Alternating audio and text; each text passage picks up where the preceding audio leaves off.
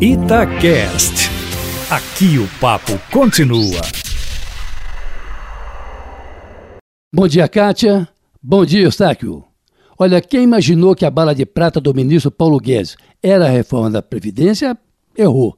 Ontem o ministro mostrou a verdadeira bala de prata do governo Bolsonaro, enviando para o Congresso Nacional o seu mais ambicioso plano de reformas do Estado, comparado por alguns analistas com a mesma equivalência do Plano Real ou das reformas pós-64 de Otávio Bulhões e Roberto Campos. São três projetos de reforma constitucional que impõem profundas mudanças na vida financeira, administrativa e econômica do país. A PEC do Pacto Federativo, que se propõe a distribuir 400 bilhões de reais do pré-sal aos estados e municípios, a da emergência, que visa controlar as contas públicas com redução de pessoal, fim de concursos, promoções e até a redução de 25% do salário do servidor, mais a extinção de 23% dos municípios do país com menos de 5 mil habitantes. Só em Minas, 231 seriam incorporados pelos vizinhos porque não conseguem se sustentar e 1.254 em todo o país. E a dos fundos públicos, que serão fechados e o dinheiro sendo usado para pagar dívidas da União.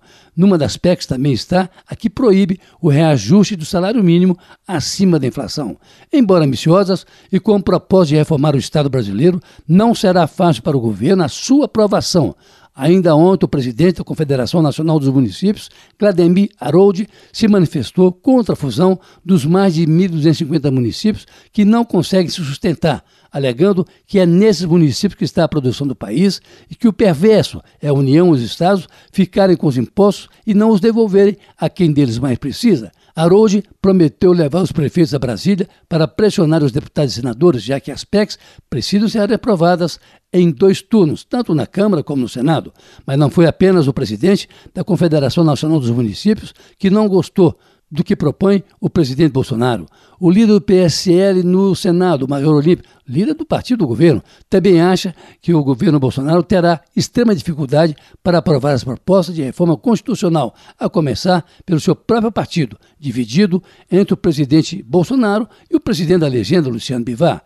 A senadora Simone Tebet, presidente da Comissão de Constituição e Justiça, acha que o governo se dará por satisfeito se o Congresso aprovar aí de 50% a 60% de tudo que a equipe de Paulo Guedes enviou ontem ao Legislativo. Isso quer dizer que deputados e senadores irão desidratar os projetos do governo. E muitos discordam das propostas, ainda que algumas tenham aí um forte apelo popular, como a redução do número de municípios, ainda que desagradem aos parlamentares, assim como certamente causarão forte reação dos servidores públicos que passarão a conviver por 15 anos, pelo menos, com arroz salarial que não deixará saudades. E nas comemorações dos 10 meses de governo, o presidente Bolsonaro assinou projeto de lei que autoriza a privatização da Eletrobras, com o Estado alienando a maior parte de suas ações, mas mantendo ainda um razoável percentual delas sob o seu controle, além de quebrar também ontem o monopólio da Casa da Moeda, que não será mais a única a emitir papel moeda e até mesmo passaportes, de forma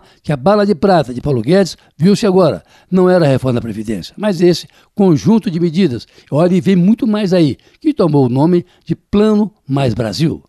Carlos Lindeberg, para a Rádio Itatiaia.